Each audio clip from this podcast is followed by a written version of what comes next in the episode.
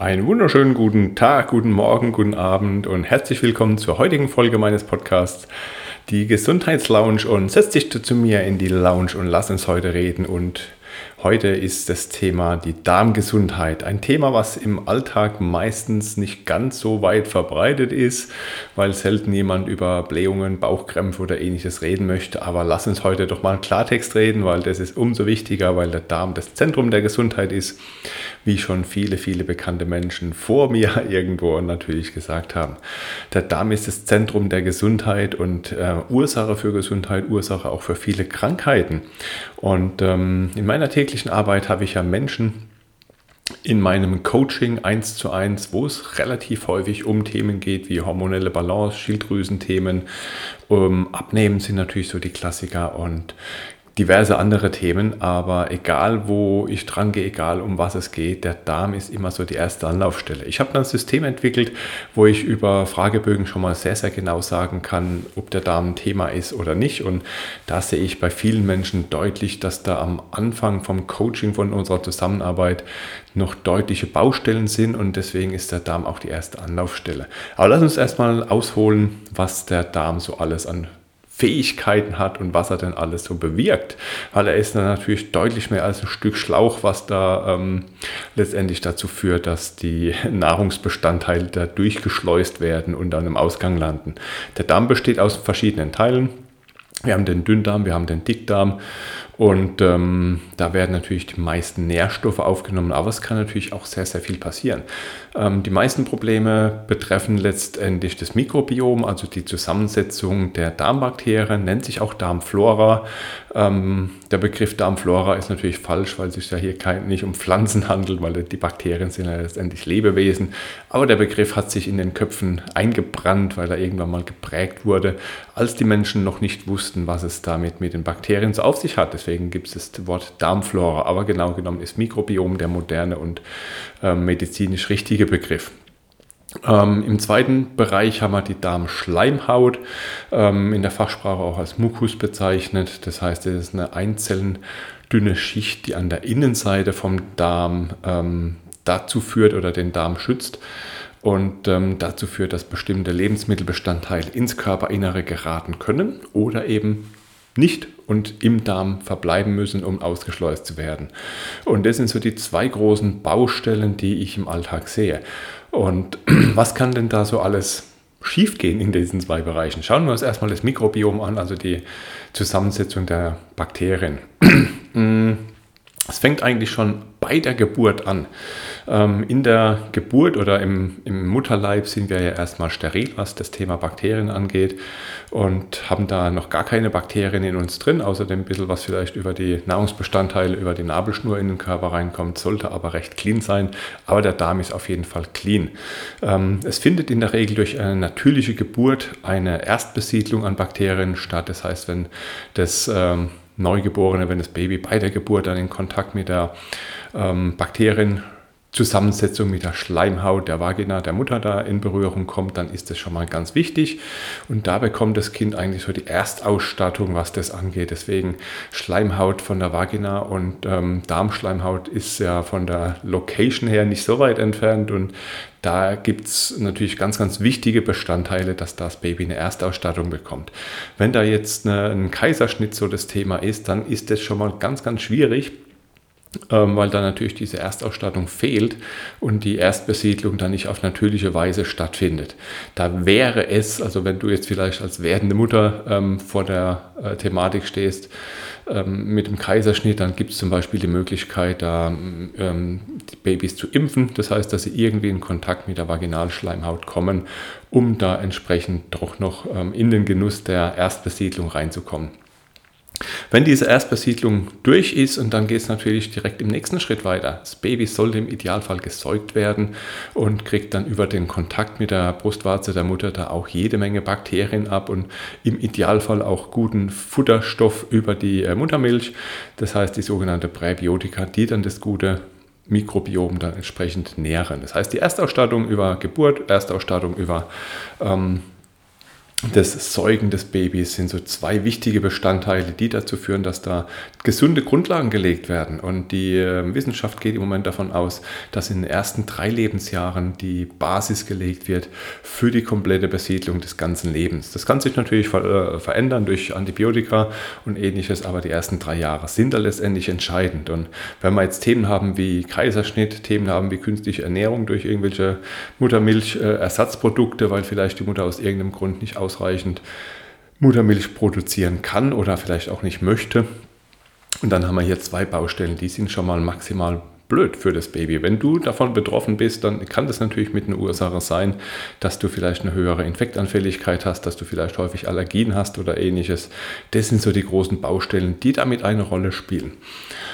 Ähm, genau, also letztendlich entscheidet dann die ersten drei Lebensjahre, was an Bakterien reinkommt. Und je mehr Bakterienstämme da drin sind im Darm und sich da ansiedeln, umso wertvoller, umso wichtiger ist es für das weitere Leben, weil jeder Bakterienstamm hat irgendwo eine bestimmte Aufgabe, sei es positiv, sei es auch negativ. Das heißt, auch die verschriebenen E. coli-Bakterien haben im Darm eine Daseinsberechtigung. Das muss wie so oft im äh, Leben natürlich alles irgendwo in Balance sein, gut ausgeglichen sein zwischen den guten und weniger guten ähm, Bakterien, die da vorhanden sind. Die Wissenschaft geht aktuell davon aus, dass weit über 1000 äh, Bakterienstämme ähm, grundsätzlich mal vorhanden sind, so ungefähr 200 bis 300 ähm, sind bei jedem Menschen auf dem ganzen Planeten gleich und der Rest unterscheidet sich regional, ähm, je nachdem, wie gesagt, was über die Erstausstattung mitkommt, beziehungsweise auch natürlich, wie die Ernährung aussieht. Und die Ernährung ist dann das Wichtige die dann dazu führt, dass die guten Darmbakterien gefördert werden und dass die weniger guten dann ähm, wenig Platz abbekommen und dann entsprechend verdrängt werden können. Ähm, aber was sind denn guten, was sind denn schlechte? Äh, E. coli habe ich gerade eben so als Beispiel schon mal genannt, ähm, so als für eine der bösen. Das, das ist eigentlich immer vorhanden, in einem kleinen Maß ist es auch alles okay, die haben auch ihre positiven Seiten, aber wenn die zum Beispiel durch verschiedene Krankheiten überhand nehmen und da zu viel im Darm vorhanden kommen, dann kann es natürlich ähm, Infekte, äh, Durchfallkrankheiten oder ähnliches begünstigen. Die ganz bekannten Lactobacillus, ähm, Bacteroidetes und so, das sind äh, Bakterien, die sollten bei jedem in ausreichender Menge vorhanden sein. Das sind so die Oberstämme quasi. Und ähm, letztendlich entscheiden die Bakterien über viele, viele Dinge in deinem Körper. Ähm, Bakterien können zum Beispiel Vitamine produzieren. Wüsstest du, dass das Vitamin K2 zum Beispiel von der, vom Mikrobiom ähm, gebildet wird? Dann B-Vitamine werden teilweise auch mit von den Bakterien gebildet und ähm, auch verschiedene Neurotransmitter, gerade das Serotonin, was ja zum Wohlbefinden mit beiträgt als Neurotransmitter, ähm, wird im Darm gebildet, zu, zum sehr, sehr großen Teil. Wird im Gehirn dann erst aktiviert, da gibt es nochmal einen Stoffwechselprozess, der das Serotonin dann im Gehirn aktiviert, aber auf Darmebene wird es da erstmal produziert. Und ähm, wie gesagt, B-Vitamine, K2 ist so das Thema. Und dann ist das letztendlich auch das Thema Energie. Ähm, wusstest du, dass mehrere hundert Kalorien unter Umständen bei vielen Menschen unterschiedlich aufgenommen werden können, ähm, wenn das Mikrobiom unterschiedlich ist? Da gab es Untersuchungen, dass zum Beispiel äh, stark übergewichtige Menschen einen ähm, großen Überschuss an den sogenannten Firmicutes-Bakterien äh, haben. Und Firmicutes mm, sorgen zum Beispiel dafür, dass jede letzte Kalorie aus der Ernährung rausgesaugt wird. Das heißt, auch aus den Ballaststoffen, die eigentlich durchgeschleust werden, kommen da noch Kalorien raus. War für unseren Vorgänger, für den Ötzi, damals eine sehr wertvolle Sache. Heutzutage natürlich eher kontraproduktiv und die Gegenspieler sind dann die sogenannten Bakteroidetes ähm, Bakterienstämme, die dann dazu führen, dass zum Beispiel Ballaststoffe verkapselt werden, verschleimt werden und ausgeschleust werden. Kann bei manchen Menschen mal bis zu mehreren hundert Kilokalorien pro Tag ausmachen und das ist mit auch Grund, ein Grund, warum ich kein Freund davon bin, einfach über Kalorienzählen Gewicht zu reduzieren, weil der Darm da unter Umständen mit eine, eine große Rolle spielt. Und nehmen wir mal an, der Darm hat da 300 Kalorien, die mehr aufgenommen werden und du möchtest eine Kalorienbilanz, eine negative von 300 Kalorien haben, haben, dann wird da eben nicht viel passieren, weil die Kalorienbilanz, die bleibt auf Null dann quasi, ne? also einfach ausgedrückt. Ähm, also so haben die Bakterien viele verschiedene ähm, Themen. Ähm, bevor wir zu den Lösungen kommen, möchte ich noch zur Schleimhaut was sagen. Die Darmschleimhaut, ist wie verschiedene andere Schleimhauten in Lunge, in, in der Nase zum Beispiel auch ähnlich aufgebaut und die schützt letztendlich das Körper oder den Körper, ähm, das Körperinnere vor Dingen, die da nicht hingehören. Das heißt, da kommt ja alles Mögliche, was wir über die Nahrung aufnehmen, kommt ja letztendlich da an. Dann gibt es da ähm, kleine Zellen, die schauen, ob das äh, jetzt zum Beispiel ein Vitamin ist, was da vorbeikommt und ins Körperinnere rein muss ähm, oder ob das vielleicht noch ein Pestizid ist, was irgendwie noch am Gemüse dranhängt und besser nicht reinkommen sollte.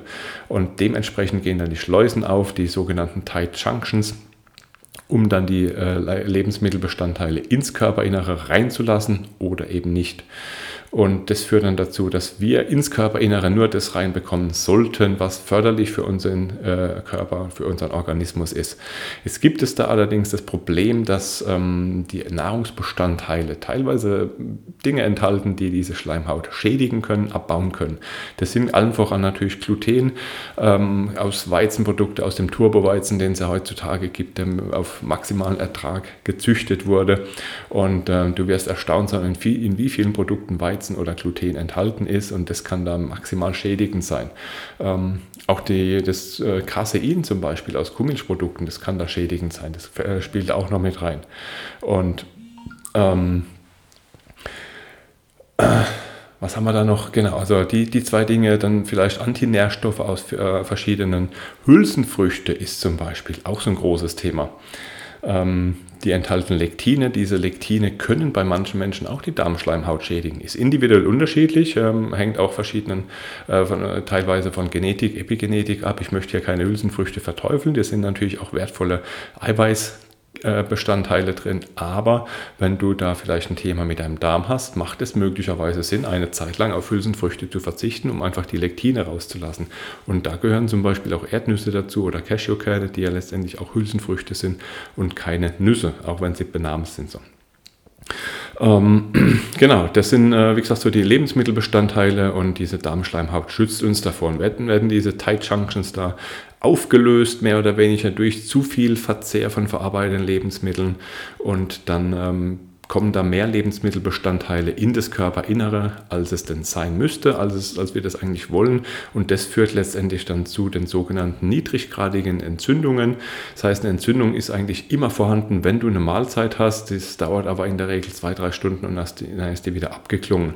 Aber wenn so eine Darmschleimhaut mal geschädigt ist und dann funktioniert dieser Abbaumechanismus äh, verstärkt und dann komm, äh, hast du eigentlich permanente Entzündung, gegen die dein Körper arbeiten muss, um da entsprechend ähm, die Entzündung zu, äh, runterzufahren. Und das ist das, was viele Menschen kennen, so als Nachmittagstief, ja, wenn sie irgendwo Schnitzel mit Pommes essen äh, in der Kantine oder irgendwas, vielleicht auch noch sehr minderwertige Qualität. Und dann ist die Entzündungsreaktion deutlich höher und das kostet Energie. Entzündung ist eine Aktivierung vom Immunsystem, was sehr, sehr viel Energie kosten kann, mehrere hundert Kalorien, wenn du es wieder so ausdrücken möchtest. Und das äh, führt dann letztendlich dazu, dass der Körper einfach die Energie anderweitig braucht und dann die Konzentration am Nachmittag nicht mehr da ist und ähm, die Müdigkeit dann verstärkt eintritt. Und ähm, da ist es dann natürlich ganz wichtig, diese Entzündungen zu reduzieren. Das heißt, seltener essen, ähm, Antinährstoffe dann entsprechend aus der Nahrung eine Zeit lang zu verbannen, eventuell auch komplett zu streichen und da zu schauen, was da für dich passt. Ähm, ja, was so die Lösungen sind, natürlich ganz klar. Ähm, die Ernährung hat da natürlich den größten Einfluss drauf. Du darfst natürlich ganz gerne deine Darmflora unterstützen mit sogenannten Präbiotika. Da haben wir Topinambur zum Beispiel, da haben wir verschiedene andere ähm, Dinge aus der Nahrung, die da positiv sich auswirken können. Also im Prinzip alles, was Stärke oder ähm, resistente Stärke enthält. Das heißt, ähm, Erhitzte und erkaltete Kartoffeln sind da zum Beispiel als resistente Stärke eine tolle Sache. Generell Ballaststoffe aus Gemüse ist sehr wertvoll, um den Darm zu füttern und versuch dann auch immer, dich sehr vielfältig zu ernähren. Das heißt, nicht auf die beliebten drei Gemüsesorten einzuschießen, sondern achte darauf, dass du möglichst verschiedenes Gemüse zu dir nimmst immer mal was anderes mit einbaust, um da auch die verschiedenen positiven Darmbakterien mit zu unterstützen und zu füttern.